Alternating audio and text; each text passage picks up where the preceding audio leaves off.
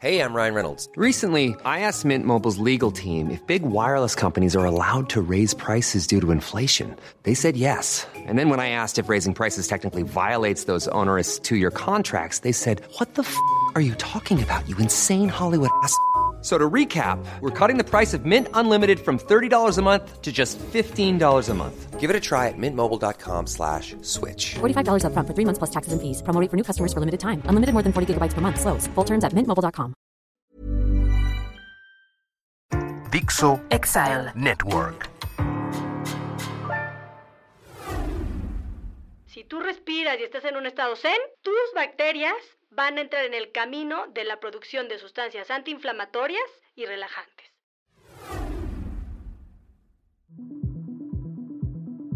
Hola, hola, bienvenidos a una entrega más del Bien Comer. Les saluda Fernanda Alvarado, maestra en nutrición comunitaria. Les recuerdo que además de que nos pueden escuchar a través de todas las plataformas de podcast, también pueden vernos en mi canal de YouTube Bien Comer. El día de hoy retomo uno de los temas que más me apasiona el eje intestino-cerebro. ¿Por qué se dice que el intestino es nuestro segundo cerebro? ¿Qué es eso del famoso nervio vago? ¿Qué papel juegan las bacterias en la salud mental? Para responder a todo esto me acompaña una gran nutrióloga que además de ser una buena amiga es una mera mera fregona en temas de salud digestiva. Con ustedes ni más ni menos que Mariana Camarena. Es un gusto tenerte por acá. El gusto es mío, Fer. De verdad, mil gracias por abrir estos micrófonos y este espacio. Y nuevamente, Ay, sí, Oye, compartimos encanta. 130 o 135 ujú. podcasts Sí. con solecitos y Ya perdí la práctica, así que ya me coacharás aquí. Pero gracias, gracias por estoy contenta de estar aquí. He tenido la oportunidad de estar con Mariana en algunos congresos eh, fuera. Y aquí en México también acabamos de tener uno del Nutrition Forum buenísimo, donde se tocan estos temas que pudiera sonar de repente muy repetitivo, pero pues es algo muy nuevo, ¿no, Mariana? Que todo se va así como de a, de a cuentagotas y para que uno pueda eh, discernir todo lo que se aprende, pues al final terminamos diciendo, sigue en estudio, ¿no? Pero hay cosas interesantísimas como esta parte del segundo cerebro. ¿Por qué se dice que nuestro intestino es nuestro segundo cerebro? Mira, ahí te va. O sea, yo siempre lo pongo así. Desde tu más eh, obscura angustia hasta tu alegría más cañona, está modulada por unas pequeñas criaturitas, microorganismos que son bacterias que viven en el intestino. O sea, esto viene desde el siglo XVIII. Un doctor, el doctor Bichard, que fue el primero que logró identificar eh, al- al- en el estudiar la anatomía de, de las, de las personas que existía en, eh, dentro del intestino un sistema nervioso. Entonces, desde el siglo XVIII ya se habla de un sistema nervioso entérico que está 100% ligado al intestino. Y obviamente, pues es como sistema nervioso, ya sabes que si se te alteran los nervios, ¿qué pasa? Te vuelves loco o loca, ¿no? Entonces, desde el siglo XVIII hasta finales del siglo XX, con otro doctor que él fue el que ya empezó a relacionar por qué las personas de repente tenían muy buen humor y no tenían ningún síntoma en el estómago, o de repente si se enfermaban del estómago se ponían de mal humor. Y ahí le da otro giro a la historia porque empiezan estudiar la parte donde, a ver, si algo altera la digestión o este balance de estos microorganismos porque llegó uno malo y se altera el estado de ánimo, porque a ver, te ha dolido la panza, te ha dado diarrea y qué tal, te pones mal, no tienes fuerzas ni para respirar. Entonces todo esto abre cada vez más la investigación y de ahí ya, hoy se sigue investigando como dices, todavía falta para atacar varias conclusiones, pero la relación entre eh, si algo se altera tu microbiota, te va a afectar en tu estado de ánimo y viceversa, que es también lo que vamos a platicar ahorita. Y hay cosas como muy obvias, ¿no? Cuando uno de repente esas famosas mariposas en el estómago, cuando veías en la secundaria al niño te gustaba y dices, ¡ay, no! O que vas a entrar a, a alguna presentación o lo que sea. O sea, el sentir cositas en el estómago entonces no es casualidad. No, o sea, es todo, todo el sistema eh, digestivo tiene terminaciones nerviosas. Entonces, o sea, de ahí viene el dicho de se surró del susto. O sea, literal, si te asustan muy fuerte, todo el mecanismo de neurotransmisores, dopamina, serotonina, pero adrenalina, pero cortisol, pero bla, bla, tanto hormonas como neurotransmisores que actúan de forma directamente proporcional, afectan cómo reacciona tu intestino. Desde la agrura, que es la parte superior del sistema digestivo, en el estómago, hasta colitis, que es ya el colon, la parte baja del sistema digestivo. Entonces, toda esta alteración va ligada a esa actividad o acción de los neurotransmisores. Entonces, si hay física, fisiológicamente está comprobado. Fíjate, ahorita que dijiste lo de la colitis, ¿no? La que le llaman colitis, todo este de síndrome intestino irritable, que es de los temas que más se tocan justo en estos congresos, porque no se sabe si el huevo o la gallina, ¿no? O sea, qué fue primero y cómo, eh, pues, que no hay como una solución mágica para todas las personas que tienen, entre comillas, colitis, bueno, llamémosle colitis para que sea sí, para que no lenguaje entendible. Entonces, que no es, o sea, no es de que dejes de comer fibra o que aumentes tal o que los antibióticos o que, o sea, de verdad es como muy específico y yo creo que tiene que ver con esto, ¿no? Sí, pero fíjate, ah, o sea, ahorita mencionas, ¿no? La recomendación de comer fibra o no, o sea, sí tiene este porcentaje importante porque, así como les decía que tu estado de ánimo está regulado por esas bacterias, o sea, ahí se nos da la capacidad de nosotros modular o alterar esas bacterias. Entonces, dependiendo de lo que comamos, vamos a alterar o vamos a sobrealimentar o a, o a, matar de hambre esas bacterias que están en el intestino. Todos los antojos de cosas dulces, por ejemplo, ya se ha comprobado que mucho está modulado porque existe un perfil de bacterias o de microorganismos en tu intestino que están tan acostumbrados a alimentarse de estos azúcares que si tú los alimentas van a estar de buenas y no te van a dar lata no te van a inflamar, va a estar bien. Pero el momento en que tú quitas azúcar de tu dieta, estos se vuelven locos y te van a pedir y pedir, pedir, empiezan a producir sustancias neurotransmisores al cerebro y decir, oiga, necesito azúcar. Entonces, muchos de los famosos antojos por cosas eh, azucaradas están modulados por estas bacterias. Entonces, tu opción es aferrarte y decir, ahora los mato de hambre, porque el chiste es matar de hambre esas bacterias malas. Entonces, sí, mucho es qué les das de comer a esas bacterias. Y la fibra juega este rol importantísimo en decir, una buena calidad en la dieta con suficiente fibra, la famosa fibra prebiótica, vas a alimentar a esas bacterias buenas que te van a tener de buen humor y que si dejas de comer azúcares o no, no va a pasar nada, no vas a tener un mínimo síntoma, simplemente una buena digestión. Ya, y ahí cabe mencionar, para que no se nos confundan, que sí, o sea, Mariana habla de que a las bacterias que no son tan buenas con nuestro organismo son esas que les gusta el azúcar, no digan, no, no vayan a creer, porque siempre decimos que las bacterias pues no son malas, ¿no? Y que juegan un rol importante, pero no, no, ella se refiere a esas que no favorecen tanto, incluso lo, lo hemos visto, ¿no? Eh, el, tipo de microbiota que tiene una persona, por ejemplo, con sobrepeso y una que no tiene sobrepeso. Exacto. O sea, ahí es donde se empieza a investigar esto y se, se le pone el término disbiosis, o sea, es esta alteración en el perfil de las bacterias que tiene una persona con un perfil de salud muy bueno contra los que tienen ya enfermedades como diabetes, este, obesidad, sobrepeso, etcétera. Entonces, está 100% ligado. Es súper interesante todo este tema, Mariana, y también, ¿qué onda con el estrés? Ay, es que ahí está todo. A ver, a mí me encanta y sigo mucho que nos ha tocado estar en congresos presenciales y virtuales con dos grandes científicos. Uno es el autor de este libro que se llama The Psychobiotic Revolution, que es John Cryan.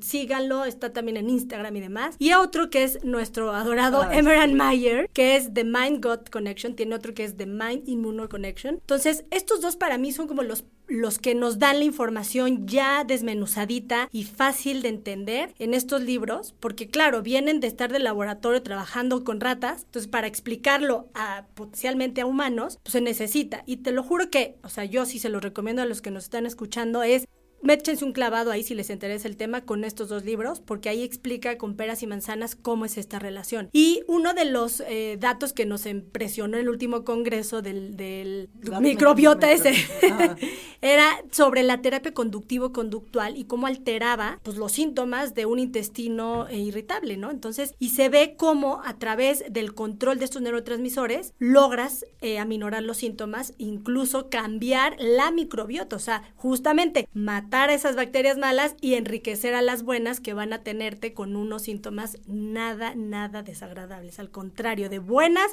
y de, ahora sí que con buena digestión. Bien y de buenas. Exacto. Oye, pero fíjate cómo antes, eh, y antes me refiero a todavía, toda esta parte de las terapias, ¿no? Todo lo que tenga que ver con el mindfulness, con bla, bla, bla, muchos médicos siguen tirando de a locos a otros médicos cuando te prescriben una meditación, ir a yoga, al tai chi, tejer, lo que a ti te guste, relajar la mente. Y dicen como que no, porque tiene que ser súper cuadrado, súper... Y, y hoy pues ya no nada más en la parte de microbiota, sino en muchas otras eh, líneas están siguiendo esta parte de, de las terapias cognitivo-conductual. Entonces eso está buenísimo. Sí, y además, a ver, lo impresionante es que ya se estudiaron estos mecanismos, o sea, ya se identificaron los famosos metabolitos, que son estas sustancias que producen las bacterias dependiendo de qué estímulo reciben. Entonces, tú tienes tus bacterias en el intestino. ¿Cómo las estás estimulando? A través de un, eh, de un caminito de estrés donde hay mucho cortisol, mucha adrenalina, estas hormonas del estrés, o a través de un caminito de relajación donde todo fluye, etcétera. Y ahí viene, que ahorita vamos a hablar del famoso nervio vago, eh, esta comunicación bidireccional, es decir, intestino-cerebro, cerebro-intestino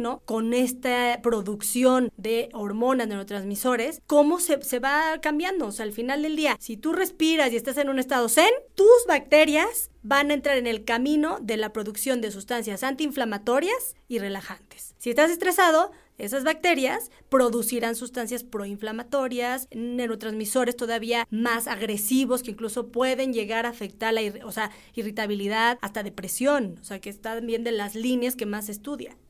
O sea que se vale decir, no soy yo, son mis bacterias. Totalmente. Oye, platícame ahora sí eso del nervio vago con peras y manzanas, Mariana. Sí, ¿Qué es, es que- eso? Porque ya cada vez se escucha más. Sí. Nervio vago, nervio. ¿Qué es el nervio vago? A ver, eh, todos tenemos dos, hay 12 nervios en la base del cráneo, que es justamente lo que conecta el cerebro con todo el cuerpo.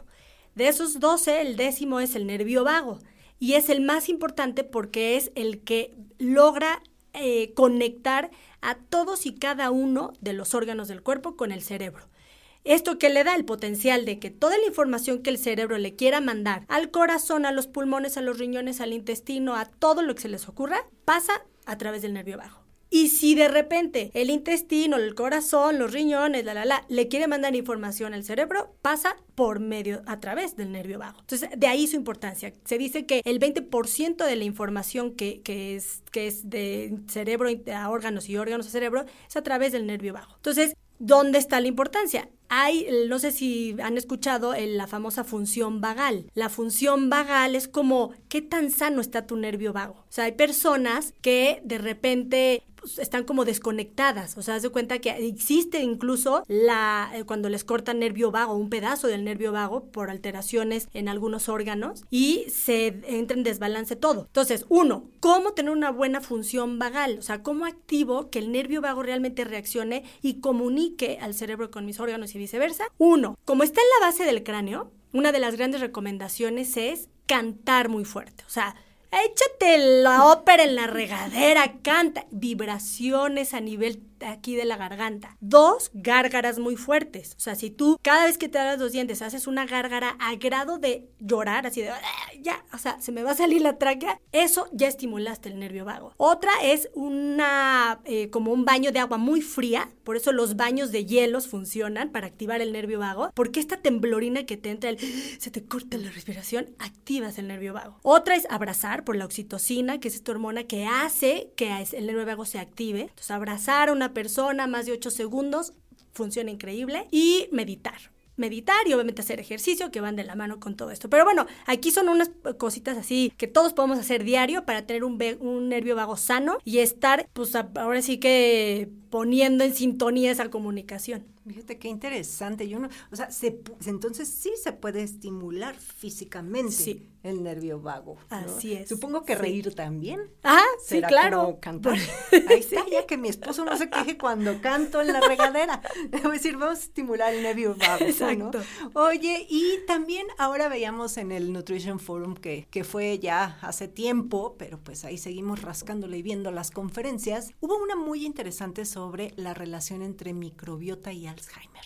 Era Oh. con obesidad, ¿no? Y demencia. Mira, justamente el Alzheimer ya se sigue estudiando cada vez más porque de hecho eh, ya existe hoy una terapia, eh, sobre todo los pioneros en Estados Unidos, estos este, grandes científicos donde han logrado no solo frenar el Alzheimer, sino empezar a revertirlo a través de terapias, multi- o sea, integrales, ya sabes, o sea, sí eh, empezar a hacer ejercicios que mantengan una mente totalmente conectada, el uso de probióticos, hoy se ha identificado algunos probióticos incluso que hacen que produzcamos el famoso glutatión, que es este antioxidante clave en el cerebro, bueno, en todo el cuerpo, pero principalmente el del cerebro, ayuda para que estas famosas placas de... de Ay, se me fue la palabra, pero bueno, es una, hablando de Alzheimer, ¿verdad? ¿Sí No, ves? te- Este, pero se forman como unos conglomerados que son justamente los que inhiben la comunicación entre neuronas y entonces se empieza a producir la demencia senil. Y se dice que una persona de 65 años con los primeros síntomas de demencia senil es porque 30 años antes empezó a gestar este problema. Se empezaron a formar esas placas que hacen que tus sinapsis se empiecen a, a quedar ya sin función. Ahora es muy curioso. Hay unos estudios donde ven el cerebro de una persona con Alzheimer y otra persona o con síntomas de, de Alzheimer y otras que no. Todo esto se ve ya obviamente muertos que abren y ven los cerebros. Y a la sorpresa es que había personas sin síntomas de demencia o de Alzheimer, pero llenos de estas placas. ¿Y sabes cuál fue la diferencia? Que estas personas en su estilo de vida nunca dejaron de socializar, nunca dejaron de aprender algo nuevo, hablando de un idioma, eh, tocar un instrumento y ejercitar el cerebro. O sea, si una eh, vía de comunicación, es decir, una sinapsis se trabó por este problema, hay que crear otra nueva. Entonces, nuestro reto es estar creando nuevas conexiones neuronales, porque el cerebro es muy plástico, o sea, es muy fácil de moldear. Entonces aquí interviene todo el estilo de vida, el dormir es clave para prevenir el Alzheimer y en la noche obviamente es donde se producen todo este balance también de neurotransmisores y de hormonas que al mismo tiempo van a impactar en nuestra digestión y en nuestra microbiota. Sí, y ahorita que dices lo de la microbiota, ahí justo mencionaban que, que es que los pacientes con Alzheimer tienen cambios en la microbiota, pero no nada más en cantidad, sino también en diversidad, o sea, el, el tipo de, de microbios que tienen, ¿no? Y que yo creo que pues sí tendrá mucho que ver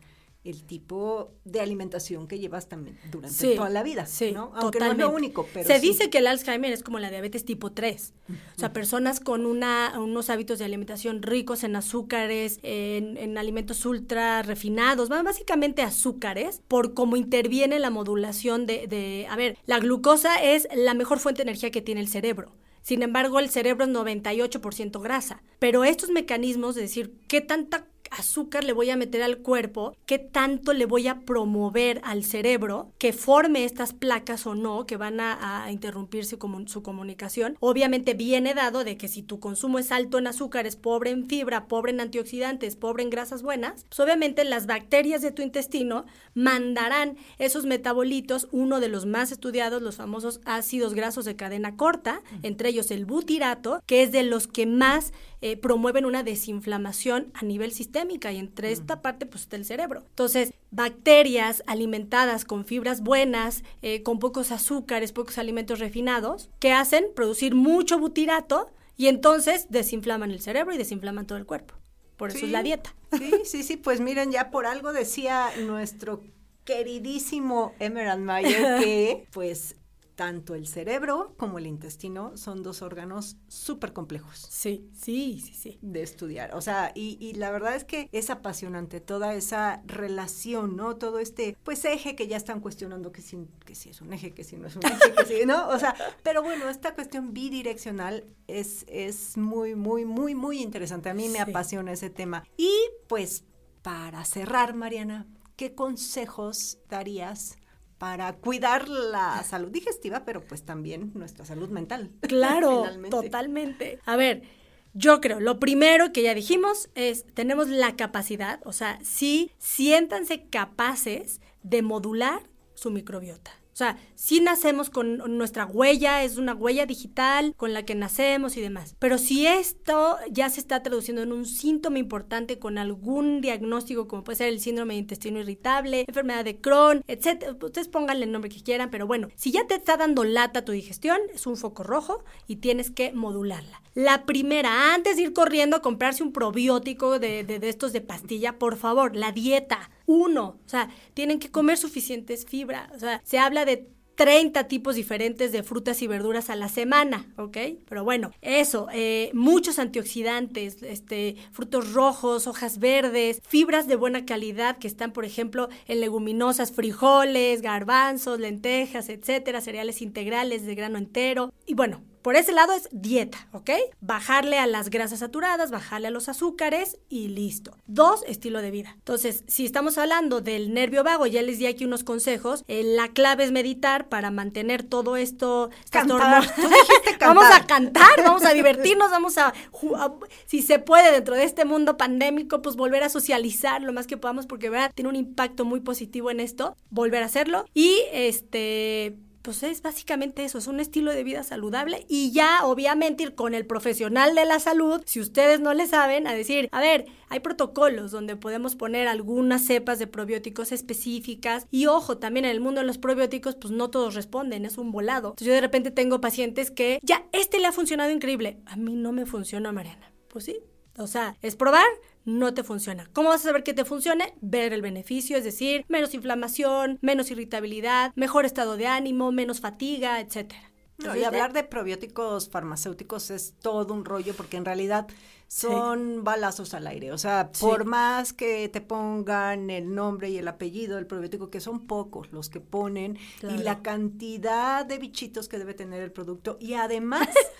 Ay, por si fuera poco ver si los bichitos siguen vivos. Y si van a llegar vivos cuando los consumes, entonces son muchas cuestiones. Y yo creo que aquí volvemos a lo que hemos repetido muchas veces, que lo, lo empezaste diciendo muy bien, la cuestión de la dieta, ¿no?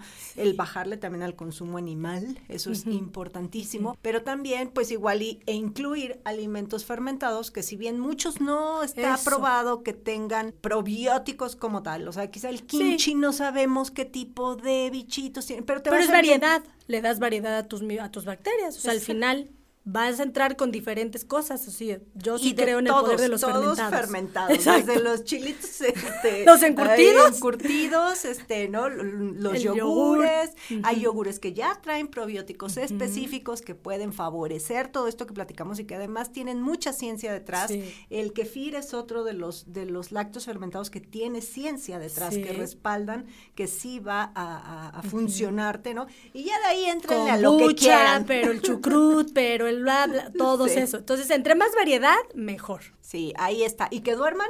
Ah, sí, ¿Cuánto? por favor. Híjole, ¿sabes qué? En los estudios se dice mínimo siete horas. Mínimo, estamos hablando de entre 7 y 9 horas ideales, ya en adulto. En niños ni hablar, o sea, 10, 12, por favor. Uh -huh. Luego veo niños que se duermen a las 11 de la noche. No, o sea, el cerebro de un niño tiene que de verdad desarrollarse sanamente, dormir temprano.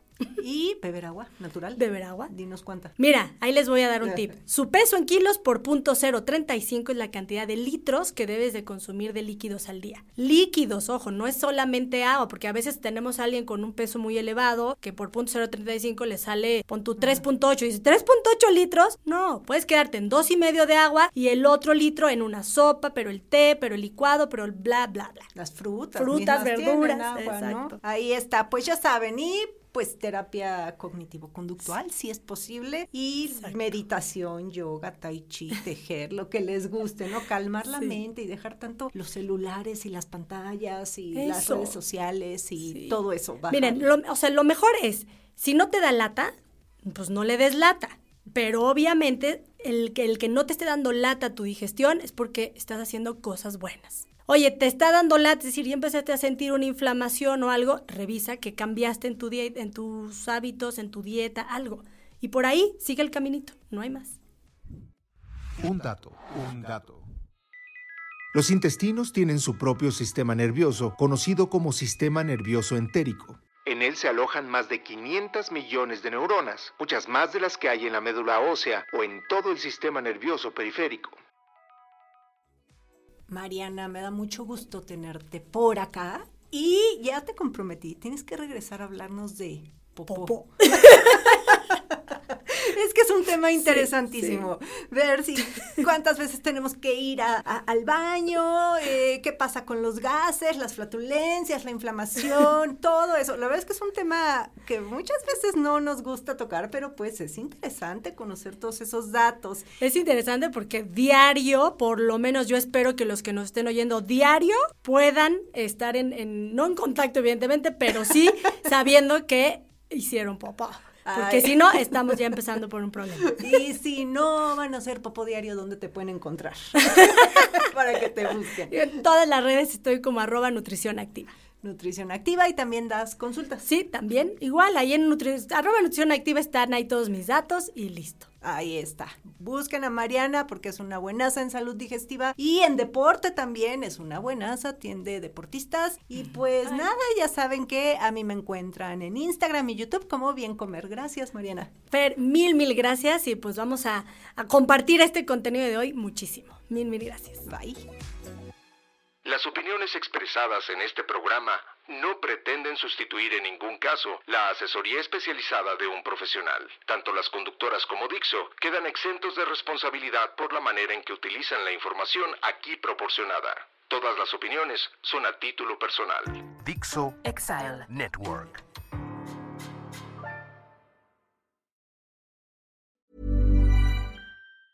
Ever catch yourself eating the same flavorless dinner three days in a row? Dreaming of something better? Well, HelloFresh is your guilt-free dream come true, baby. It's me, Kiki Palmer. Let's wake up those taste buds with hot, juicy pecan-crusted chicken or garlic butter shrimp scampi. Mm. Hello Fresh. Stop dreaming of all the delicious possibilities and dig in at HelloFresh.com. Let's get this dinner party started.